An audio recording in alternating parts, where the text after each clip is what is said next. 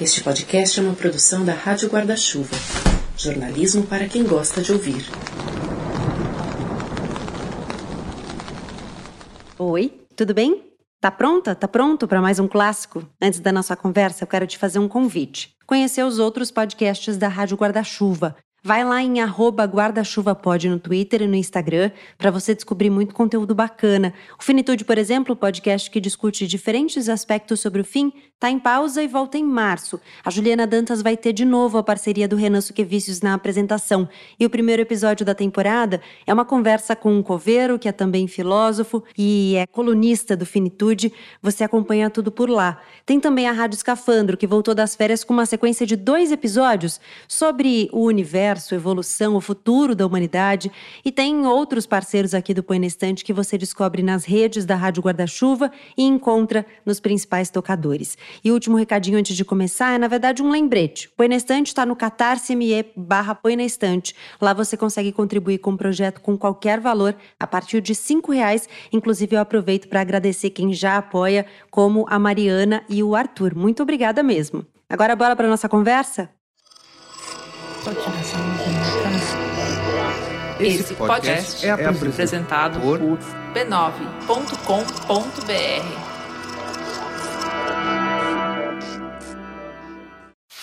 Todas as coisas que a senhora Bennet, com auxílio das cinco filhas, lembrou-se de perguntar sobre o assunto não foram, contudo, suficientes para arrancar do marido qualquer descrição satisfatória do Sr. Bingley.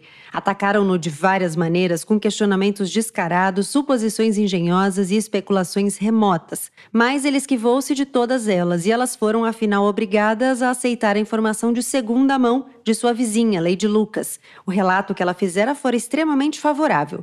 Sir William também o adorou. Ele era bastante jovem, maravilhosamente lindo, extremamente agradável e, para coroar tudo isso, pretendia ir ao próximo evento com um grupo grande. Nada podia ser mais aprazível. Gostar de dançar era um passo para se apaixonar e havia muita gente esperançosa de conquistar o coração do Sr. Bingley.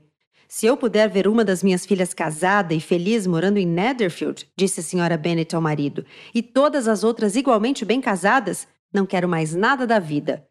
Em poucos dias, o Sr. Bingley devolveu a visita do Sr. Bennet e ficou cerca de 10 minutos com ele na biblioteca. Viera esperando que lhe deixassem ver as senhoritas de cuja beleza ele ouvira muito falar, porém só viu o pai. As senhoritas tiveram melhor sorte, pois tiveram a vantagem de constatar com os próprios olhos, espiando por uma janela mais alta, que ele estava de casaca azul e chegara com um cavalo preto. Um homem solteiro rico sempre está à procura de uma boa esposa. É com o anúncio dessa reconhecida verdade universal, como sugere o narrador, que adentramos a casa dos Bennet, uma família de um pouco de posses, mas nem tantas assim, com pai, mãe e cinco filhas. O pai, enfurnado na biblioteca, é um sátiro que ironiza os nervos das mulheres da casa. A mãe é a casabenteira, não sossega enquanto todas as moças não tiverem arrumado marido. E se anima com a chegada às redondezas de um tal Sr. Bingley, jovem da capital, afortunado na renda e na beleza. Jane, a Bennet mais velha, é alçada à vitrine casamenteira. Os bailes, onde as moças são apresentadas à sociedade, expostas aos pretendentes, ganham nova energia com a chegada do moço, que vem acompanhar acompanhado de um amigo fiel, Sr. Darcy. Homem calado, um pouco arrogante, avesso às cerimônias festivas demais. Mas voltemos aos Bennet, porque é lá que está Elizabeth, a segunda mais velha das cinco irmãs. Mulher astuta, boa com as palavras, apegada aos livros e desleixada com os costumes, o encontro da independência de Lizzie com a pedância de Darcy vai dar pano pra manga. Orgulho e Preconceito, clássico de Jane Austen, que já virou filme e tudo, é tema do segundo episódio dessa quarta temporada do Põe Estante, que já começou.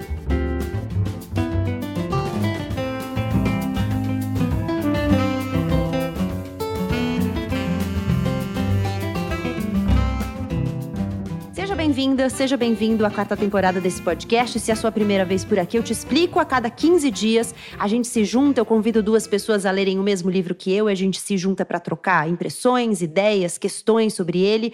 O tema dessa segunda temporada é Leia Clássicos. E hoje, para conversar sobre um dos meus favoritos, Orgulho e Preconceito, eu convidei a Juliana Bergamo e a Patrícia de Tolvo.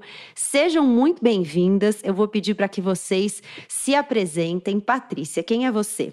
Boa noite. Que que... Oi, Bom dia, boa tarde, boa noite. Bom dia, boa tarde, boa noite. Eu sou arquiteta, sou formada em letras, criei um projeto no ano passado que chama Críticas Instantâneas, que eu faço leituras rápidas de livros e outras coisas. Muito bom. Juliana, quem é você? Olá, eu sou jornalista, cubro o universo feminino há muitos anos e recentemente fiz um mestrado em literatura crítica literária, uma pesquisa sobre o trabalho, sobre as é, narradoras de duas de obras de duas autoras, Helena Ferrante e Ana Maria Machado. Ler Jane Austen foi muito bacana depois dessa, dessa pesquisa toda.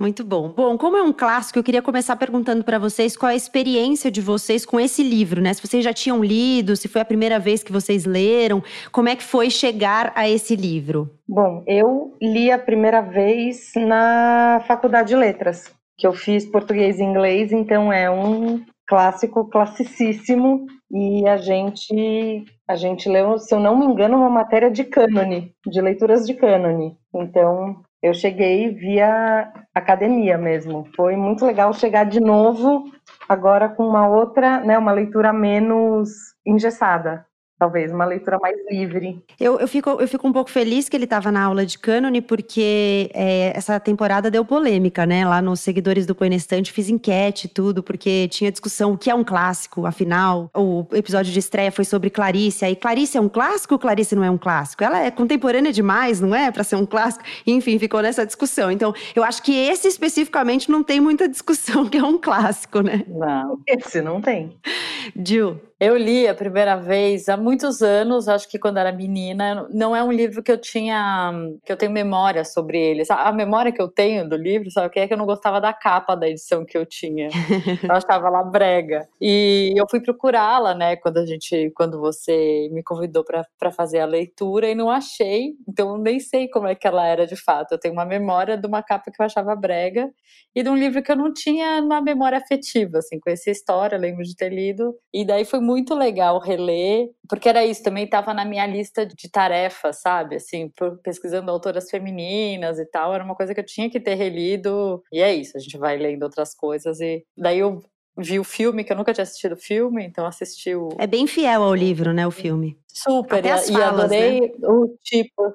É, as falas são perfeitas e eu adorei como o roteiro foi construído em cima do, do filme, que ele é fiel, mas lógico que ele tem que cortar muita coisa.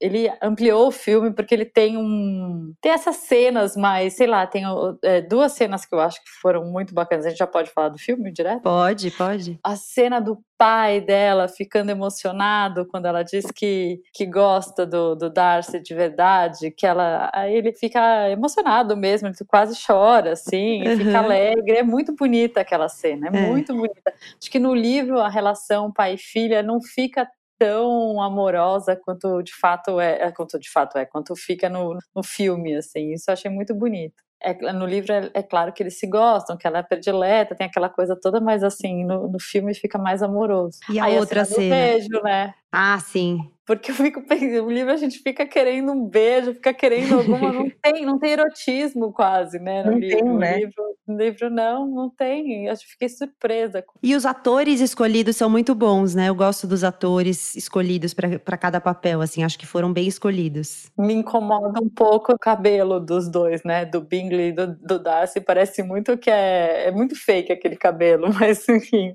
Rola uma chapinha, você acha? Então, tem uma chapinha. O Bigly tem aquele topete muito exagerado, assim, parece quase que é uma fantasia e não um figurino, sabe? Uhum. Eu acho, assim, aquilo me incomodou um pouco. No Darcy me incomodou o mullet, o mullet de chapinha.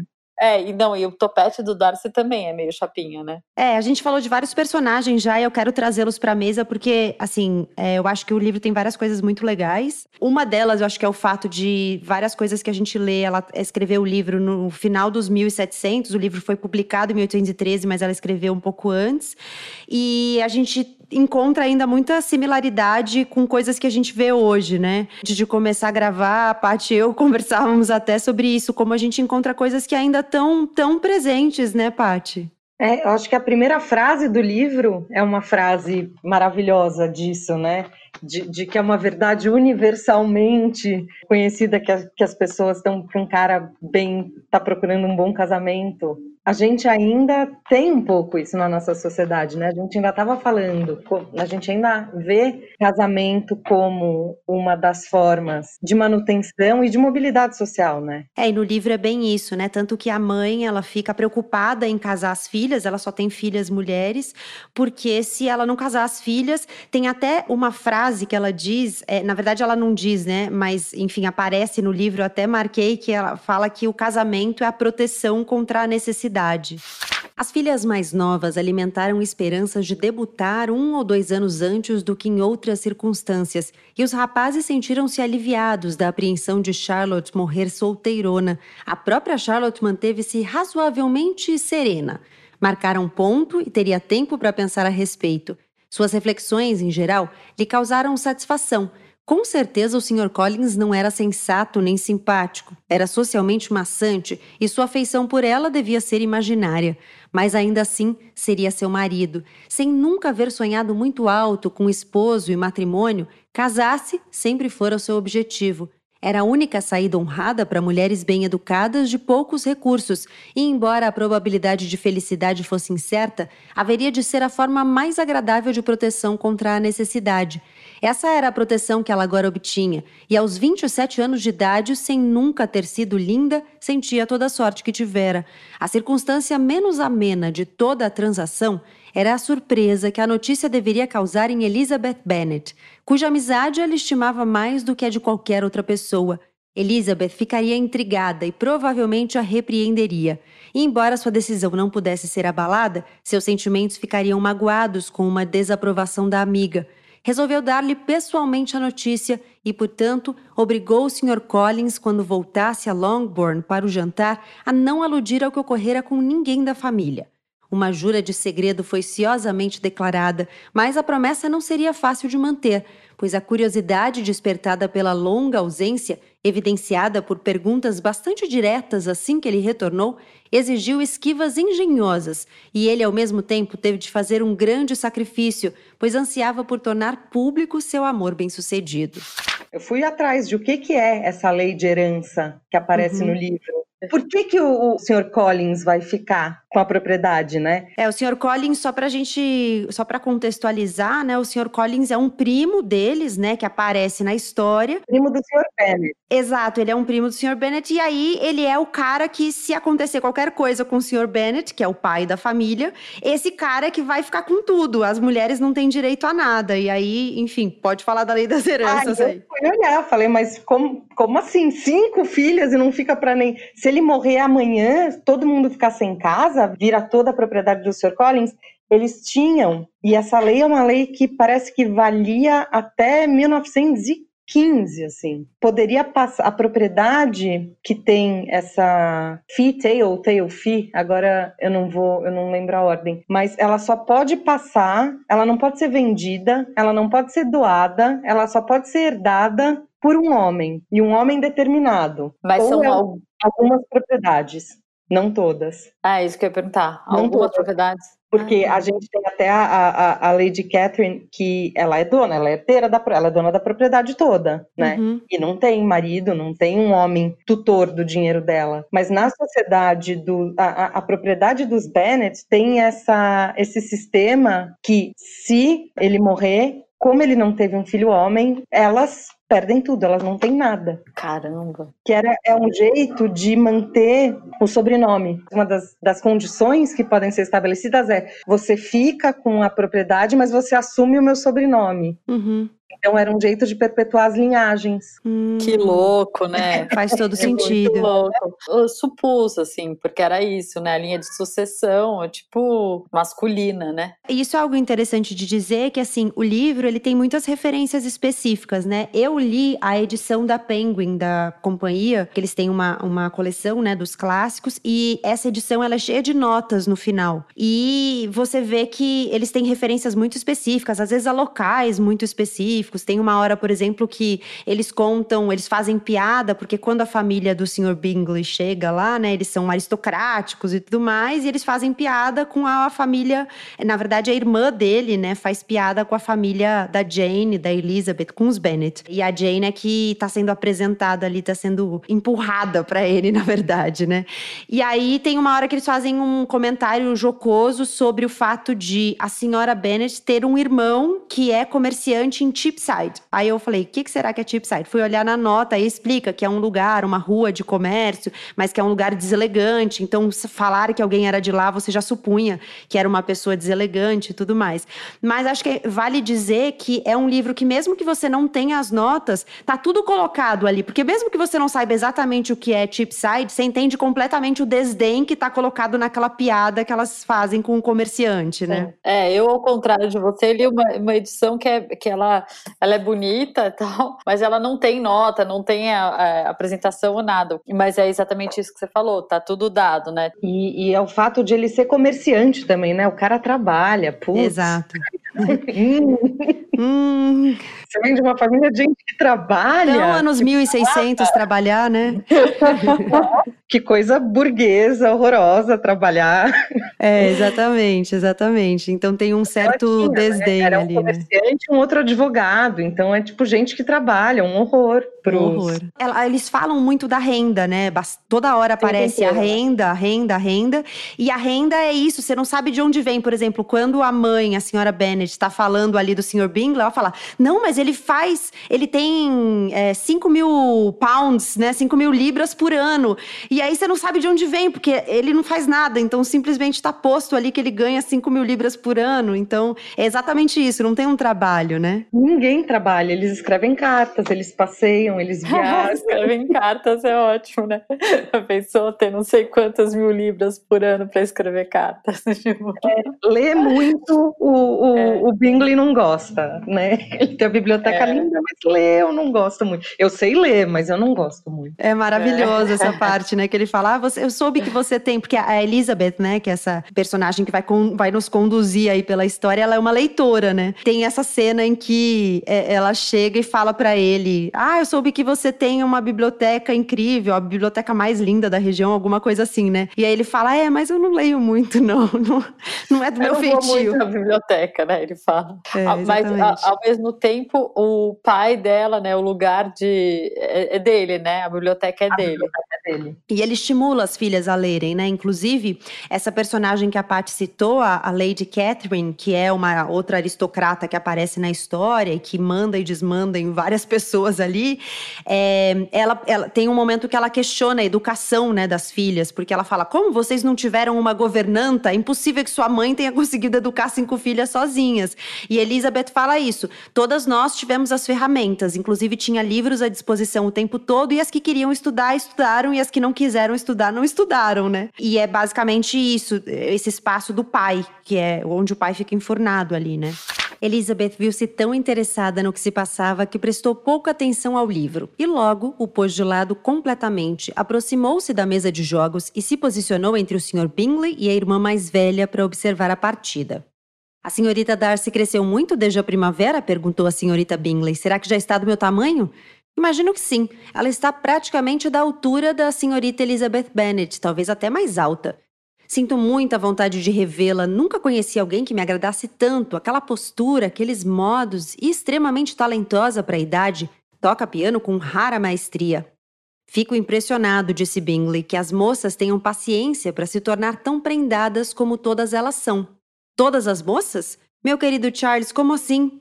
Sim, todas elas, penso eu. Todas pintam, bordam e tricotam. Creio não conhecer uma única moça que não faça tudo isso, e garanto que nunca ouvi ninguém se referir pela primeira vez a uma delas sem dizer que é muito prendada. Sua lista dos talentos comuns de uma moça prendada de se dar-se é bastante verdadeira. O adjetivo é aplicado a muitas mulheres que o merecem apenas por saber tricotar ou bordar. Mas não concordo nem um pouco com você com relação às moças em geral. Não arrisco dizer que conheça mais do que meia dúzia entre todas as minhas conhecidas que sejam realmente talentosas. Nem eu tenho certeza, disse a senhorita Bingley. Então, observou Elizabeth, a sua ideia de uma mulher de talento deve abarcar muita coisa. Sim, abarca muita coisa. Oh, certamente, exclamou sua fiel assistente. Nenhuma de nós pode ser considerada talentosa se não for muito além do que geralmente se vê por aí. Uma mulher deve ter um amplo conhecimento da música, do canto, do desenho e das línguas modernas para merecer tal qualificação. E além de tudo isso, deve possuir certo que em seu comportamento, seu modo de andar, seu tom de voz, sua entonação e suas expressões, ou o adjetivo só valerá pela metade. Deve possuir tudo isso, acrescentou Darcy, e a tudo isso deve acrescentar algo mais substancial, o aperfeiçoamento de suas qualidades intelectuais por meio de muita leitura. Já não me surpreende que conheça apenas seis mulheres prendadas. Chego a duvidar que você conheça uma única. Eu acho muito louco também essa coisa da dinâmica do pai na família, que vocês estavam falando das coisas que perduram. É muito a base da estrutura patriarcal, né? Ele, ele tem seis mulheres na casa dele, mas ele é o centro de tudo, né? E ele manda e desmanda, e ele estabelece uma relação muito cruel entre as mulheres, que ele meio que coloca as filhas contra a mãe, né?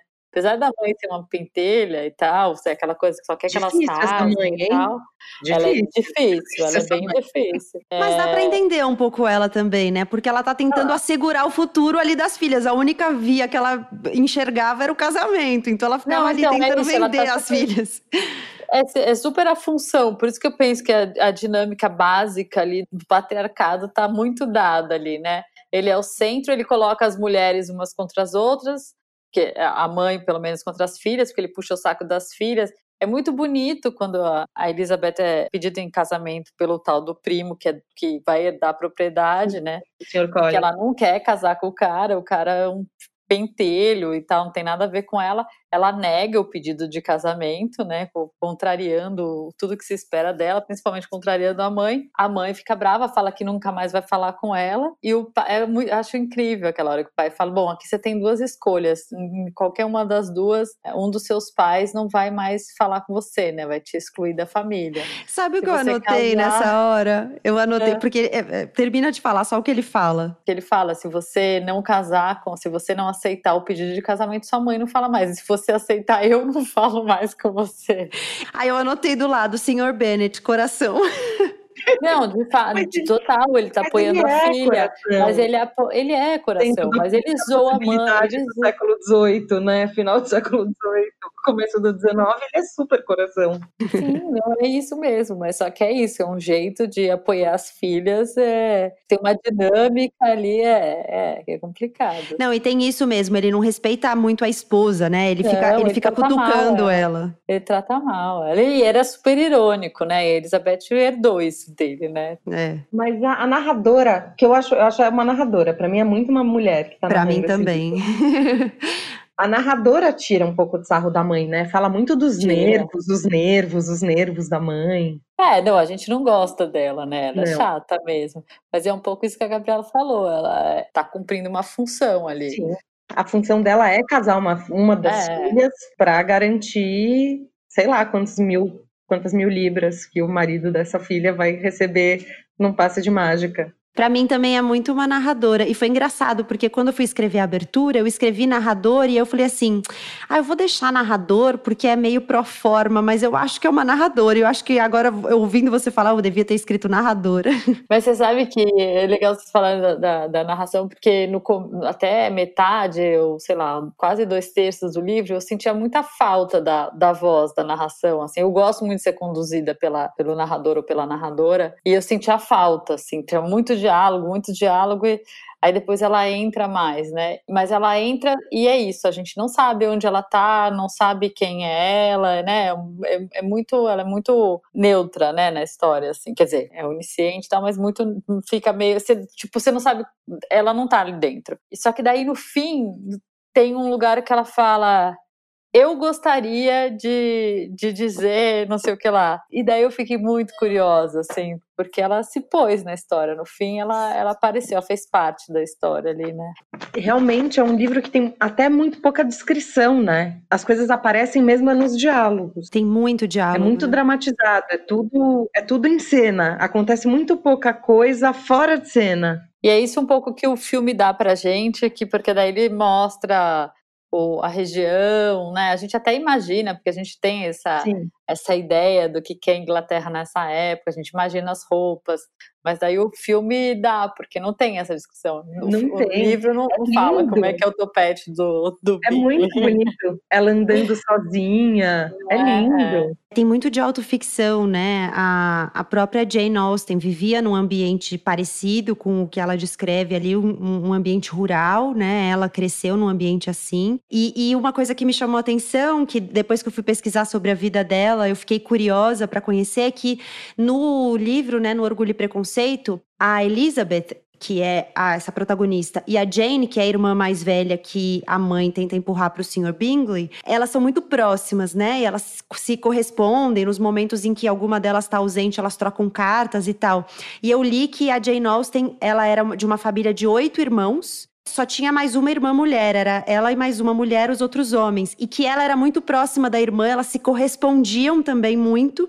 E que essas cartas, inclusive, hoje são documentos aí que estão em algum lugar. Fiquei curiosa, inclusive, para ler essas cartas, porque deve ser incrível. E fiquei pensando nessas duas personagens, porque eu acho muito bonita a relação das duas no livro, muito bonita. E, e diz que o pai da, das duas, né, o pai da Jane Austen, incentivava a leitura e o estudo delas e tal. Então, esse personagem, o pai da, da Elizabeth também é provavelmente inspirado no pai delas. E essa relação das duas irmãs é maravilhosa. Tem outros, outros livros, né? Ela traz irmãs muito amigas também. Sim, sim. E o casamento também, essa coisa do casamento aparece nos outros livros dela também. Eu acho que o casamento deve aparecer em quase tudo dessa época também, né? Se você for ler Morro dos Ventos Uivantes, também o casamento é importante, é, é, é uma peça central. Acho que é uma peça central da organização dessa sociedade mesmo. Não tem, não tem como fugir. Ainda é, né? Ainda é. E, e, e nessa época em que o romance realista, né? É, a realidade deles é que o casamento estrutura tudo. E agora que vocês estavam falando, eu fiquei pensando nas cartas do romance, é talvez o único momento, e aí não é a narradora, né? Em que a gente tem alguma coisa sendo contada mesmo. Também é pela voz dos personagens, é pela boca dos personagens, não é pela boca da narradora que a gente fica sabendo. É engraçado mesmo, essa narradora é muito até dos babados, os babados prévios, né? O que aconteceu antes e tal, a gente fica sabendo pelas cartas deles, pelas pela carta do Sr. Darcy, enfim a narradora, na verdade, conta muito mais o que eles estão sentindo e tal, e pouco, né? Ela dá essas informações porque eles não fazem essa reflexão por eles mesmos, né? Eles fazem só falando. Uhum. E daí ela, ela faz, ela conta mais dessa experiência interior dos personagens do que da roda da narrativa mesmo, né? A ação tá na boca do perso dos personagens, não tá uhum. nas cartas. É, Até nas, cartas, cartas é, na, é na boca é. dos personagens, mas continua na é. boca dos personagens. A impaciência de Elizabeth para pôr Jane a par do que lhe acontecera já não podia ser contornada, e afinal decidida a suprimir qualquer detalhe concernente à irmã e preparando-a para ser surpreendida, relatou-lhe na manhã seguinte o principal da cena transcorrida entre ela e o Sr. Darcy. O espanto da senhorita Bennet logo foi atenuado pela forte parcialidade entre as irmãs, que tornava qualquer paixão suscitada por Elizabeth perfeitamente natural, e toda surpresa em breve se desfez em outras emoções. Lamentou que o Sr. Darcy tivesse expressado seus sentimentos de modo tão pouco recomendável para si próprio, mas lamentou ainda mais a infelicidade que a recusa da irmã haveria de causar a ele. A certeza que demonstrou de obter sucesso foi um erro, disse ela, e certamente não deveria ter sido demonstrada, mas imagine como isso deve ter aumentado sua frustração. De fato, respondeu Elizabeth, sinto muito por ele, mas o Sr. Darcy tem outros sentimentos que provavelmente aliviarão logo o que sente por mim. Você não me culpa, no entanto, por ter dito não? Culpar você? Oh, não! Mas me culpa por ter falado com tanta emoção a respeito de Wickham. Não, eu não sabia que você estava enganada ao dizer o que disse. Mas agora ficará sabendo, porque vou lhe contar o que aconteceu logo no dia seguinte. Então contou sobre a carta, repetindo todo o seu conteúdo no que dizia respeito a George Wickham que duro golpe foi para a pobre Jane. Quem diria que pelo mundo afora existisse tamanha maldade na raça humana, aqui concentrada em um único indivíduo? Eu queria chamar atenção para a construção dos personagens, porque na verdade eu acho incrível que ela tenha conseguido construir esses personagens em 1797, sabe? Também acho. Eu acho incrível. Eu olho para Elizabeth, que é uma mulher independente. Aliás, eu também anotei uma frase que é maravilhosa, que a irmã do Sr. Bingley, que é toda apegada às tradições, né? E aos costumes e a como você se apresenta. E aí tem até uma cena que a Jane fica doente, ela tá na casa dos Bingley Ela fica doente, a Elizabeth vai visitar e ela vai a pé. Aí ela chega toda desgrenhada, suada, descabelada, com o vestido enlameado é na barra. É maravilhosa essa cena. E aí eles ficam chocados. E a irmã dele fica assim: como assim ela vai se apresentar em público desse jeito, né? Que, que jeito Você é veio esse? andando? Exatamente, ela fica chocada que ela veio andando. E aí ela fala o seguinte, que, que eu achei maravilhosa essa frase, eu falei, eu vou começar a usar isso. Um tipo abominável e arrogante de independência. Eu falei, nossa, eu vou começar a usar isso. Porque eu acho que É ainda hoje, quantas mulheres não são consideradas arrogantes por serem independentes, né? Quantas mulheres? E abomináveis, né? Ela só Ela foi foi. a pé, não? Não, e eu acho que a gente tem até que defender a Jane Austen, porque também tem uma tem uma pecha em cima dela, assim, de que ela é né, autora das- de, de livros de mulherzinha, literatura rosa e não sei o quê, e como, como o tema é casamento, é amor. Quem não conhece fica achando que é isso mesmo, né? Heroínas perfeitex que só querem casar, e não é, né? O tema é esse, tempo inteiro tá se falando em casamento, é uma coisa de quem vai ficar com quem, não sei o quê, quase uma malhação de 1700, mas Tem exercício, porque ninguém trabalha. é, então, não, só caminho pelas pradarias. Mas ela cria isso, uma, uma personagem que, tudo bem, ela quer casar, mas ela não vai casar com qualquer um, ela é, ela é irônica, ela não vai estar de acordo com os padrões, é uma personagem fortíssima, assim, né? Uhum. Mas posso falar mal dela um pouquinho? Pode. Claro. A hora que ela chega na propriedade dele para visitar, que ela fala, hum, deve ser legal essa senhora Ah, disso aqui. sim, total. Aí ela entra mais um pouquinho, ela fala, hum. Mas eu, eu gosto disso, pelo, não porque eu é, admiro essa faceta, mas porque tem essa contradição aí também, né? Sim, ela é inteiro. imperfeita. É legal, tem É. razão. Deixar ela imperfeita. É, Até e- pra e- gente, e quebra um pouco o que a gente 2021. espera, é, quebra um pouco. Ela não é a, comuni- a comunista, né? Que não vai querer. uma- Vamos dividir isso essas terras aqui. Senhor Darcy tem demais, vamos dividir. Tem que fazer uma reforma agrária. É. Mas é muito impressionante mesmo que ela consiga construir essas personagens. E, e acho que tanto a Elizabeth como o, o Darcy. O Darcy também é um pouco crítico desse sistema, né? Totalmente. Tanto é que eu, desde o começo, né? Ele não vai entrar na dança, porque. Ele não entra em nada, ele não entra no papo antipático da irmã do Bingley, ele não, ele não entra nessa coisa do baile, dançar, e, e não, ele é fechado, ele é quieto, a relação dele é com a irmã. É legal a relação dos dois também, eu gosto. Bonito como isso vai se desvelando, é toda a graça do livro, né? Mas como isso vai se desvelando ao longo da história, né? Que ele parece esse cara super pedante, e daí também dá pra fazer um paralelo com a mulher independente. Ele parece pedante porque ele não quer entrar no jogo. Ele tá na dele e, ele, e, e daí a gente vai descobrindo um cara que tem por trás disso. E ele consegue perdoar, final do século XVIII, começo do século XIX, a irmã que ia fugir Uhum. com o boy, com o boy lixo. Porque tem essa, tem essa frase em algum momento do livro que a, a moral da mulher não pode ser recuperada, né? Uhum. Acho que tem um pouco, tem duas coisas aí. Tem isso, porque ele tem essa coisa de cu- cuidar, ele gosta muito da irmã, mas acho que também tem, assim, ela foi salva, né? Ela não era muito senhora do que ela estava fazendo. Ela era uma menina que estava sendo enganada pelo boy lixo e ela foi salva. Não, sei, acho que tira um pouco a parcela de. Não é nem de culpa, Autonomia, mas é né? Mas... de autonomia dela nessa situação. Ela, a donzela que foi enganada. Porque É, 15 anos não é tão jovem. Ela tinha 15 anos, né? 15 anos é a idade que as irmãs lá, as irmãs Bennet, começam É. a se casar, né? Porque a Elizabeth, que já tá um pouquinho velha, tem tipo, 21. 22, né? 21, é. Uma, das, uma personagem que aparece ali perifericamente é a Charlotte, né? A Charlotte, vizinha delas, amiga delas, e que ela fala: Eu tô muito velha pra me casar, eu tenho 27, eu já virei um estorvo pros meus pais. Então, 27 era impensável, né? Você, Passadíssima. Eu fiquei morrendo passadíssima. de pena dela quando ela fala assim, eu já sou um estorvo pros meus pais, né? Tipo, E aí tem a irmã mais nova que não pode casar, né? Mesmo depois que todo mundo casar, a mais nova fica pra cuidar da mãe. Bem. A Mary, né? É muita falta de autonomia, né, gente? Nossa. É, você já nasce com a sua. com, com a sua, o seu destino determinado ali, né? Em, em certa medida, ou o seu papel determinado na sociedade. E por isso que eu acho incrível, porque eu fico imaginando assim: imagina você ser uma mulher, vamos pensar já no século XIX. Você ser uma mulher e aí você ainda tá nesse contexto, e você pega um livro para ler que de repente tem uma mulher ali que ela não aceita o casamento com qualquer um e ela te mostra que talvez você não precise se casar com quem te impuserem. Eu acho incrível você ter essa referência, sabe? Que tem coisa melhor no mundo do que o primo da sua, do seu pai. Exatamente. É, e você não precisa fazer um casamento arranjado. Ela foi, ela se apaixonou de verdade, assim. É uma paixão que contraria as expectativas, porque é isso. Não é o, o galã, né, esperado. Ele é um cara que tá, é isso, como a gente diz, tudo bem, ele é rico, blá, blá, blá, blá, um partidão, mas ele tá ali meio fora do, do rolê.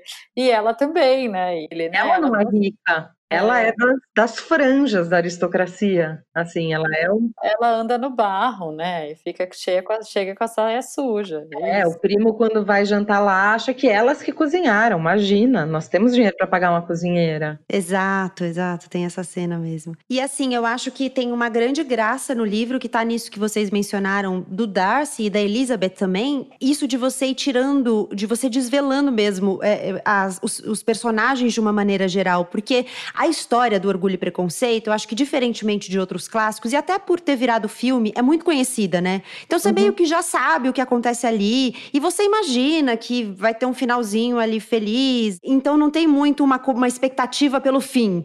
Mas tem essa coisa de você ir descobrindo os personagens e você ir gostando e desgostando deles. Então, ah, esse aqui que eu gostava, não gosto mais tanto. Nossa, mas esse aqui tá ficando ótimo. Ah, esse aqui uh, virou Chernobyl hum. total, vamos eliminar. O que eu acho, o que tem uma coisa coisa também que a gente não está mais acostumado, pelo menos eu não tô, é, é, é ler livro bom, né? Uma baita narrativa que, meu, ela escreveu Ai, sim, isso. Que não é triste que não é triste. Eu lembro, não faz muito tempo, eu estava numa livraria, uma livraria pequena, dessas que tipo as pessoas entram e começam a falar, e daí chegou um cara e perguntou, uma moça perguntou pro livreiro: "Ah, eu queria muito ler um livro que tivesse final feliz, porque nossa, literatura contemporânea, assim, é maravilhoso, mas é sempre, né, isso, isso aqui. Aí eu fiquei, puta, é verdade, que livro. Daí mas é super ah, verdade. Né, não tem, sei lá. É difícil é, mesmo. Era só o que eu lembrava. Não é trágico, não é trágico ou não é trágico, ou não é mega existencialista, que você entra num lugar, ou assim, eu adoro, tá? Não tô falando mal, mas assim, umas metáforas que você, faz, que você fica tipo horas naquele negócio pirando, e daí te leva para muitos lugares. Adoro isso. Mas às vezes você só quer uma, uma, uma boa não. narrativa. Você estudou Helena Ferrante, você gosta de uma desgraça. não, eu estudei o, o justo o livro que ninguém quer ler, porque é muito, muito, é muita desgraça. A gente já falou sobre ele aqui no Põe na Estante, na temporada do Leia Mulheres. Eu já ouvi, A Filha Perdida. Ai, foi o único dela que eu li. Meu Deus. É. Esse livro, né, O Orgulho e Preconceito, é uma leitura que flui porque é, é novelinha mesmo, né? É Só que rápido, tem várias né? questões né? colocadas ali. Então, você, é um livro grande, mas que você lê rapidamente. Não, quando eu peguei a minha cópia antiga, eu falei, ah, vai ser rápido, porque ele tinha, sei lá, 260 páginas. Eu falei, vai ser rápido. Aí, quando eu abri, a letra era minúscula. Eu falei, não, não vai ser possível.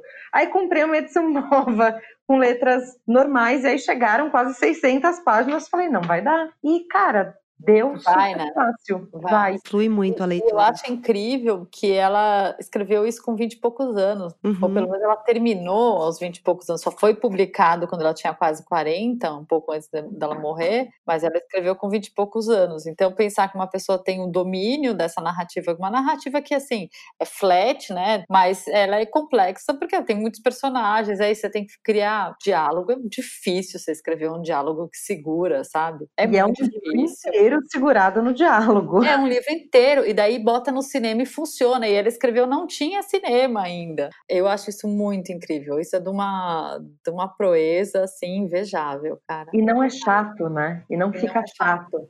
Eu acho delicinha de ler. ficar chato, né? Esse monte de texto sem um, um, grande enredo. Porque pra gente, hoje em dia, não é, nossa, que, que história mirabolante. E é muito legal.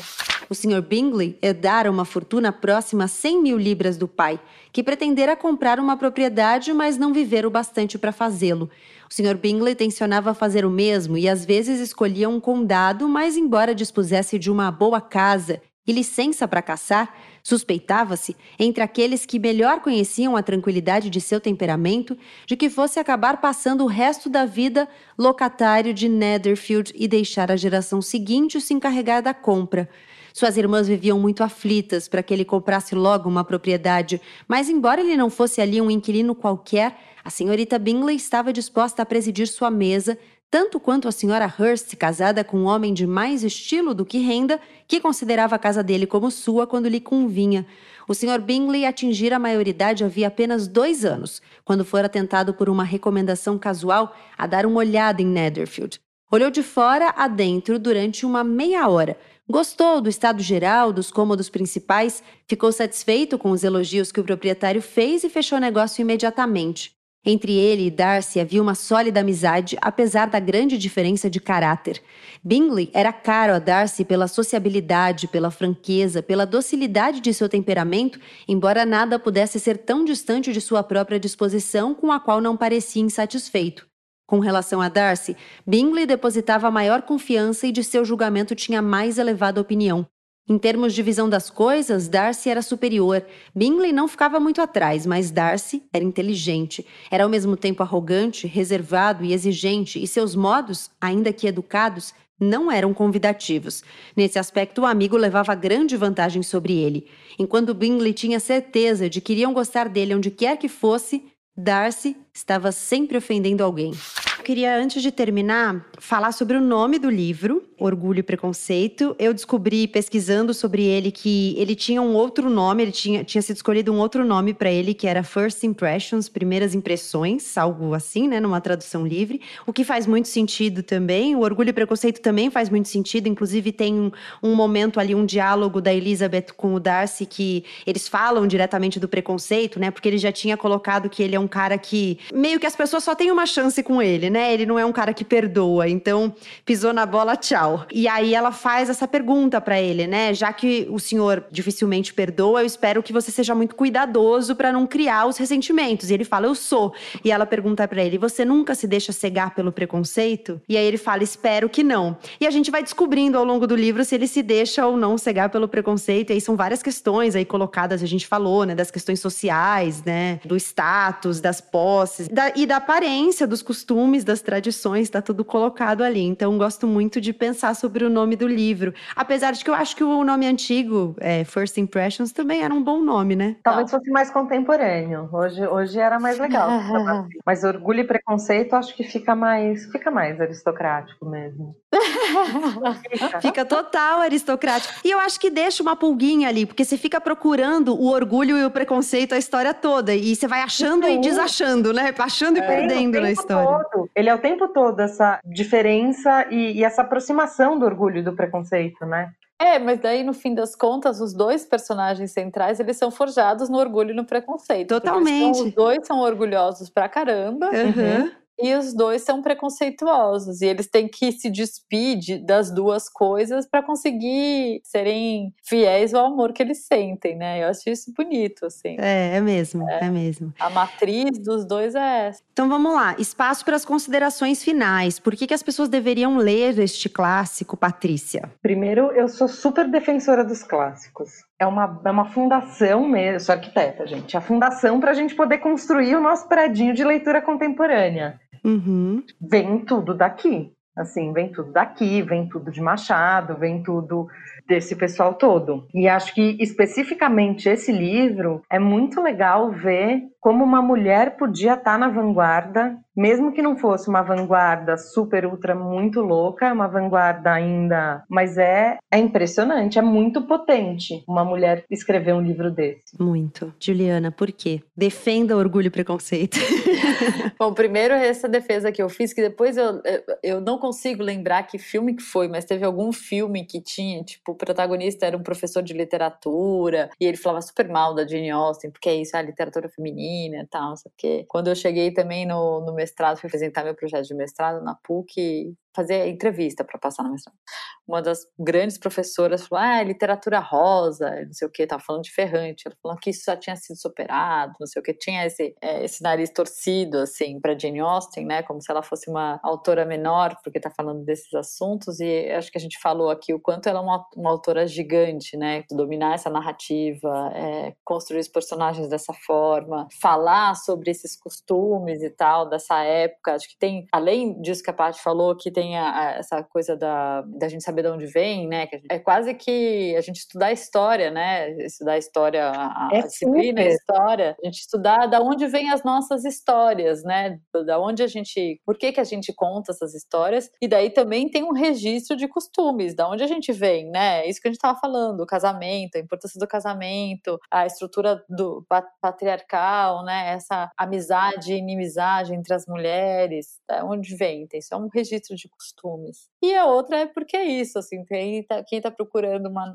uma leitura leve no sentido de que é isso, não vai te levar para as profundezas, né? Você não vai ficar triste. Da melancolia. Né? Da melancolia, você não vai ficar triste, não vai ficar reflexivo, não vai ficar, né? Então você vai, vai para esse lugar que as coisas vão se. Eh, tem curiosidade, tem, tem você está engajado ali no enredo, mas as coisas dão certo. Não, e é. dá para fazer uma leitura cabeçuda, se quiser. Eu ia dizer exatamente isso. Eu acho que a minha defesa do livro passa um pouco por aí. Que se você quiser uma novelinha para ler ali gostosinho, ler na praia, super rola você ler Orgulho e Preconceito. E se você quiser um negócio para mergulhar e mergulhar historicamente, socialmente, culturalmente, entender de onde vêm os nossos mitos, né? Inclusive os nossos mitos afetivos, é, como é que a gente constrói a nossa base afetiva, por que, que a gente deseja deseja o que a gente deseja, né? E mesmo sem saber que a gente deseja. Faz muito sentido ler esses livros, assim. E eu também faço uma super defesa dos clássicos. Eu acho também que é onde a gente constrói a nossa base para que a gente chegue nos contemporâneos. E eu sinto falta, às vezes, de ler coisas mais assim mesmo, porque eu também sou dessa linha que recentemente uma amiga me pediu: ai, me indica um livro leve. Eu falei, Ih, amiga, eu só hum. leio nível Lars von Trier, assim. É só você quer morrer depois que você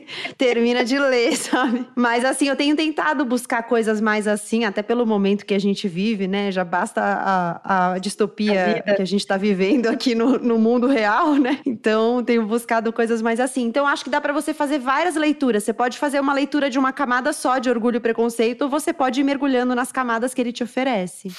A senhorita Bingley me contou, disse Jane, que ele nunca fala muito, a não ser com seus conhecidos mais íntimos. Com eles é muito simpático. Não acredito em uma palavra dessa história, minha querida. Se fosse mesmo tão simpático, teria conversado com a senhora Long. Mas posso até imaginar como aconteceu.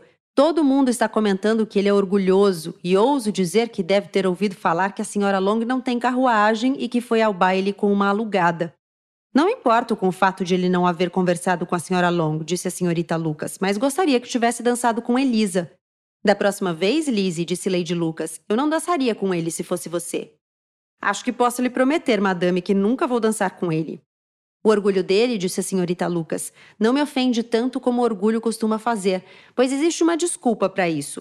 Não deveria espantar que um rapaz tão distinto, de família, rico, com tudo a seu favor, tenha assim tão alta conta. Se posso dizer assim, ele tem o direito de ser orgulhoso. Isso lá é verdade, retrucou Elizabeth, e eu poderia facilmente perdoar o orgulho dele se não tivesse ofendido o meu. O orgulho, observou Mary, que se sentira implicada na conversa pela solidez de suas reflexões. É uma falha que creio comum. Por tudo que li, estou convencida de que é de fato muito comum, de que a natureza humana tem uma inclinação para isso. E são raríssimas as pessoas que não alimentam uma sensação de autossatisfação por conta de uma qualidade ou outra, real ou imaginária. Vaidade e orgulho são coisas diferentes, embora muitas vezes sejam usadas como sinônimos.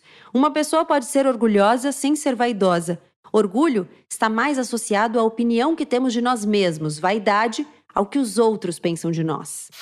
Patrícia de Tovo, Juliana Bergamo, foi um prazer receber vocês e queria só que vocês deixassem o serviço onde as pessoas encontram vocês, encontram cursos de vocês, aulas de vocês, resenhas de vocês, o que vocês quiserem dizer, Paty, onde as pessoas te encontram. Bom, tô lá no Instagram, no arroba Críticas Instantâneas, e aí tem um, eu tenho um grupo de leitura do Críticas Instantâneas, e olha lá, começa agora, nesse mês de fevereiro, um clube de leitura de clássicos. Amo! Estrangeiros estrangeiros do século XX na escrevedeira, que eu vou fazer a mediação com a Luciana Gerbovic. Juliana. Eu não tenho uma coisa muito organizada ainda.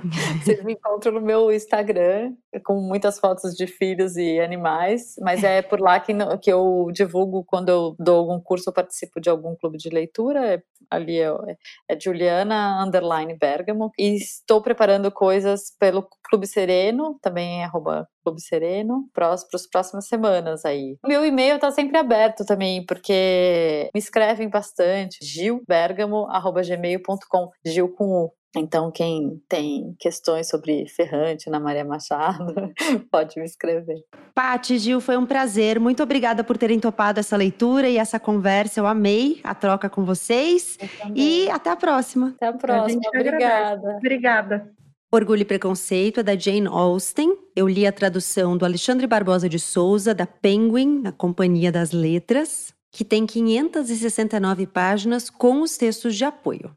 É isso, chegamos ao fim de mais um episódio do Põe Estante. Muito obrigada pela sua companhia. Eu sou a Gabriela Maier, cuido da produção, do roteiro, da edição do podcast. A mixagem é do Vitor Coroa e o Arthur Maier é quem faz as capas. O Põe Estante está no Twitter e no Instagram como arroba Estante. E no Instagram tem um post no feed com todos os próximos livros que a gente vai ler nessa temporada, caso você queira acompanhar junto com a gente. Na segunda sexta-feira de março tem episódio novo chegando. Ai, não esquece de indicar o Põe Estante por aí isso, a recomendação é muito importante. Mostra para os amigos, para a família, divulga nas suas redes sociais e ajuda o Põe a chegar a novos ouvidos. Obrigada mais uma vez pela sua companhia. Até o próximo episódio.